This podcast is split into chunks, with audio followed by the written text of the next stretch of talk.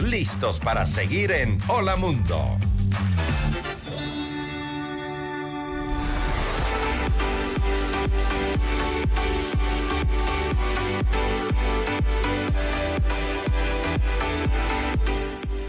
Ya estamos de vuelta y conectados en FM Mundo Live. Qué tema tan polémico y controversial. No, para, ya me- ya me para mañana ya, ya estás molesta. Ya estoy, ya estoy de mamá enojada. Sí, sí, sí, lo estábamos comentando interno y de experiencias vividas, tanto difícil, Rodri. personal del lado de hijo, cuanto ahora desde el punto de vista de padres, que la situación puede volverse un poco tirante, un poco complicada. Oye, Sí. yo nunca olvido esas palabras cuando uno recién es papá, ¿verdad? Cuando somos padres primerizos y te dicen los, los que ya han pasado por esa experiencia, ay, aprovecha los de chiquitos. Y no te angusties tanto porque cuando son chiquitos los problemas son chiquitos y van creciendo y los problemas también. Y yo decía, no puede No, ser. no, ¿Qué, ¿qué va? si ya de grandes la situación. No, y es real. Sí, en ya nuestra aparecen época- situaciones Sí, en nuestra época había un par de psicólogos que solamente los veíamos a la distancia nada más. Ah, y ya nos interesábamos. Y nos interesábamos. sí. No, el tema es para abordarlo con toda la seriedad Sí, del caso, sí. pero claro, nos causa, eh, nos causa risa nerviosa. Esa es la palabra que quería encontrar. Risa nerviosa, expresión. eh, risa nerviosa al hablar de este tema, porque hoy hablamos de los hijos adultos en casa. ¿Quién pone las reglas y cómo se logra una convivencia en armonía? Daniela Ordóñez, psicóloga y máster en asesoramiento familiar, nos acompaña en esta mañana. Hola Daniela, qué bueno recibirte nuevamente en Hola Mundo, que tengas un buen día. Buenos días, Daniela. Hola, Vale y Rodri, ¿cómo están? Buenos días. Qué bueno poder conversar contigo sobre este tema que ha generado, como te digo, controversia interna en Hola Mundo, escuchando las diferentes posiciones y, y hablar de un hecho que es real. Y yo creo que tiene que ver con el desarrollo también de la individualidad del ser humano. Pero al hablar de hijos en casa, hijos adultos en casa, ¿quién pone las reglas, Dani? Bueno, creo que en primer lugar lo que tenemos que ver es que si los padres, por la razón que sea, aceptamos a nuestros hijos adultos en casa, tenemos que estar dispuestos para tener una buena convivencia, tener armonía. En primer lugar, aceptar que ya no son niños, sino que son adultos.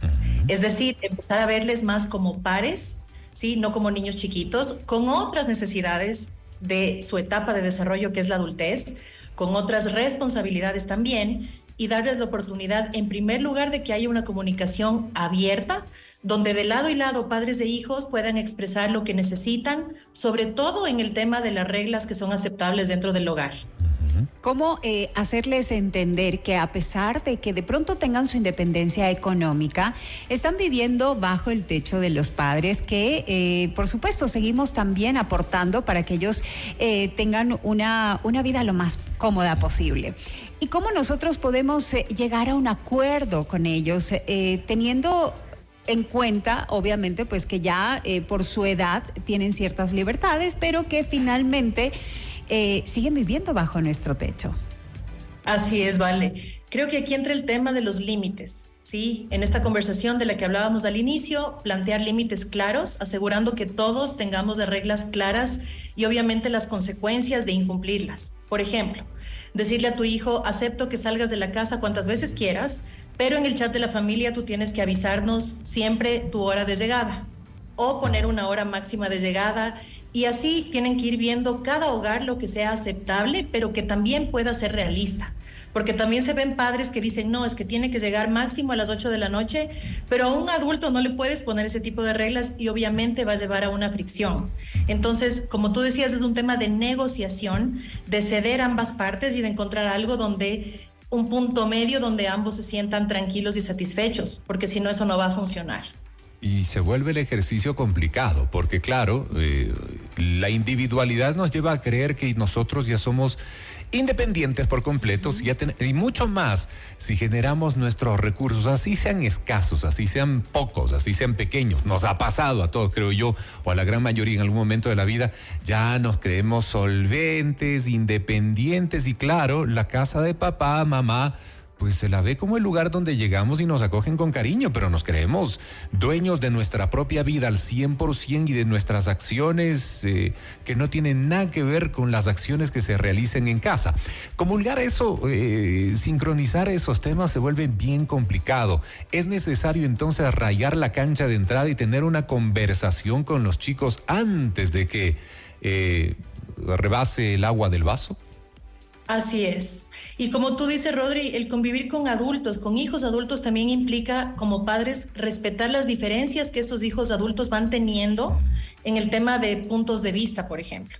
Es decir, si la familia es religiosa y todos los domingos va a misa, por dar una situación, pero el hijo adulto no piensa igual, los padres respetar esas diferencias de pensar o creencias sacar esa imposición que de pronto tenían sobre el niño o niña de acompañarles todos los domingos a esa situación. Sí, también el compartir las responsabilidades es súper importante. No es lo mismo tener un hijo chiquito al que le tiendes la cama que tener hijos adultos ahí. Entonces, el tener adultos implica tanto responsabilidades como consecuencias de los actos y también derechos y libertades. Todo eso tiene que irse tratando en esas conversaciones, ya sea que nuestros hijos vivan y no los hemos tenido nunca, vivan ya con nosotros o que se esté planteando esa nueva opción. ¿Qué tipo de responsabilidades podemos darle a un eh, joven adulto que vive aún con sus padres?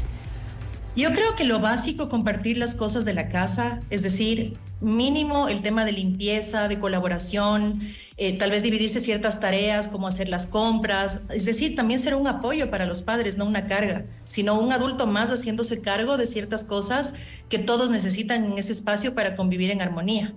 Esa puede ser una de las cosas que podemos hacer. Mm. También el tema económico, depende de muchas familias, hay muchos hijos que viven con sus padres y aportan. Entonces, todos esos temas se deben ir planteando en esta conversación súper claramente. Ok, mira, es interesante, ¿no? Ahí como que ya nos va dando ideas también, Dani, de qué podemos hacer. Si hay esa independencia y ese deseo de separación, entre comillas, o de autodeterminación en todo sentido, que está bien también, creo yo, porque es parte de lo natural de la vida, sino que las reglas deben estar bien planteadas, pues también ese cargo de responsabilidades puede ser un aliciente y ayudarlos a crecer con responsabilidad. No sé, esa óptica se me vino en este momento. Miguel Ortiz nos escribe como comentario, dice, si ya tienen independencia económica, es mejor, dice, me colaboran con sus gastos, servicios básicos, limpieza del cuarto, comida, lavado de ropa y sobre todo tienen que avisar en dónde están y como padres ver que se respete esto. Sí funciona. De acuerdo. ¿Ah? De acuerdo. Miguel, gracias. Gracias. O sea, sí se podría llegar a un equilibrio, pero yo creo que tiene que ver con haber rayado la cancha desde etapas tempranas, porque si tienes, si tienes un niño un poquito inquieto, por no decir malcriado, entre comillas, un poquito inquieto, eh, ya cuando está grande como que difícilmente se va a adaptar a las reglas si no las pusiste eh, antes.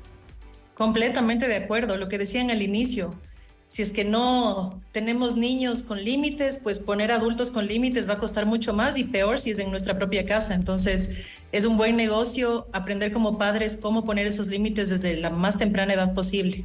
Y claro, como padres, nosotros eh, eh, creo que los latinos, ¿no? Eh, tenemos esa, ese, ese corazón protector que eh, quisiéramos que nuestros hijos vivan siempre en nuestra casa y protegerlos. Claro, a diferencia de la cultura americana, que ya llega un momento en que eh, los padres, bueno, pues también ya les van diciendo coge tu propio camino. O sea, ya cumpliste 18, años que fue que no tienes tu, lugar a donde emigrar. No sé si todas las familias, pero en todo caso es lo que se estima en cultura, ¿no? Es lo, es lo común, ¿no? Eh, ¿Cómo nosotros... Eh, hacerles entender que, que eh, finalmente queremos seguir compartiendo el espacio con ellos, pero que en casa quien raya la cancha somos los padres, tengan la edad que tengan.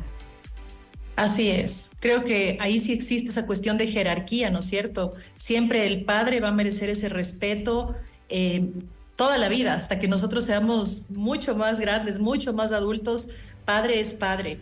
Y eso es el límite que tenemos que marcar desde niños, ¿no? Que el niño sepa hasta dónde, porque siempre están buscando desde pequeñitos empujar esos límites y ver hasta dónde nosotros cedemos y nosotros somos los que tenemos que ir marcando ese comportamiento aceptable y obviamente es nuestra casa. A la final, sí, su casa también por el tiempo que quieran, pero bajo estas nuevas condiciones, entendiéndoles y empatizando con que son adultos, cambiando un poco las reglas como lo hablamos ahora, pero aún así existen reglas que van a tener que respetarse. Entonces, por ejemplo, que pueden aportar económicamente, que tienen que avisar dónde están, que tienen que tener un, horario de, llegada, ¿verdad? Pero por estoy de acuerdo. Sí, sí, claro. Es más, yo creo que como mamá o papá también, también das tus horas de llegada aproximada como para que todos estén tranquilos en casa. O sea, yo creo que la regla va aplicando para todos, ¿no? De todos. Correcto. Mira, ahora al, hablar de, de este tema, nos escribe Isabel, nos dice, chicos, buen día, son geniales. Qué buen programa y este tema. Ahí van mis preguntas. Dos hijos.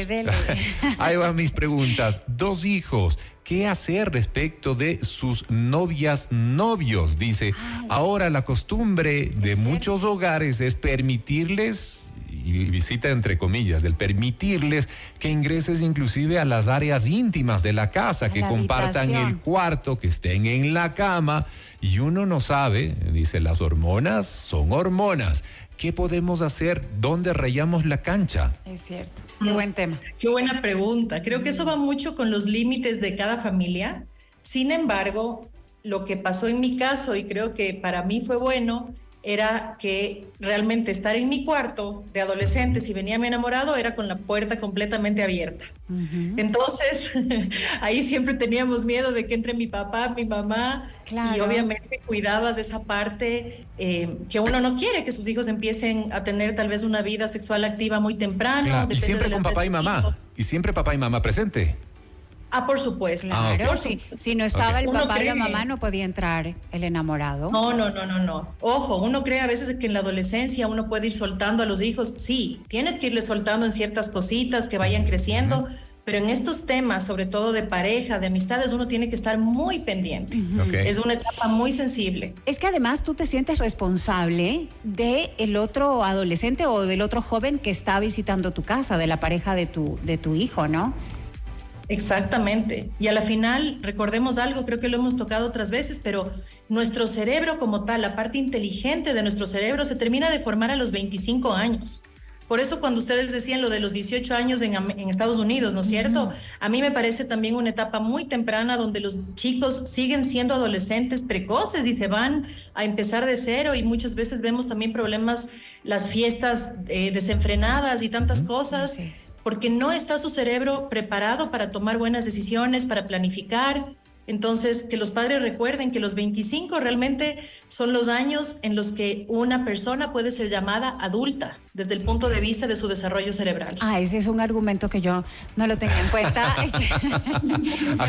acabas, de aportar a, rayar esa cancha un poco más, mi querida Dani. Úsenlo, úsenlo, papá. Es cierto. 25 años, ok, está bien. Listo. Bueno, gracias, Dani, por estar con nosotros. Cierro con este comentario. Dice, buenos días. Germán nos escribe, pienso que es el momento de cambiar nuestra cultura nuestra cultura, dejar el pensamiento del buenismo con los hijos. ¿ah? Mm. Gracias. O sea, invitarnos a la reflexión, que creo que es interesante, ¿no? Hay, hay, que poner las reglas, lo que bien nos has dicho, conversarlas, negociarlas, pero en último mm. término, quienes ponen las reglas. Nosotros. Los padres. Así. Gracias, Dani, por acompañarnos esta mañana en Hola Mundo. Te mandamos un, abrazo, abrazo grande. Dani. Chao, un abrazo porque todos queremos un gran comienzo para un nuevo día.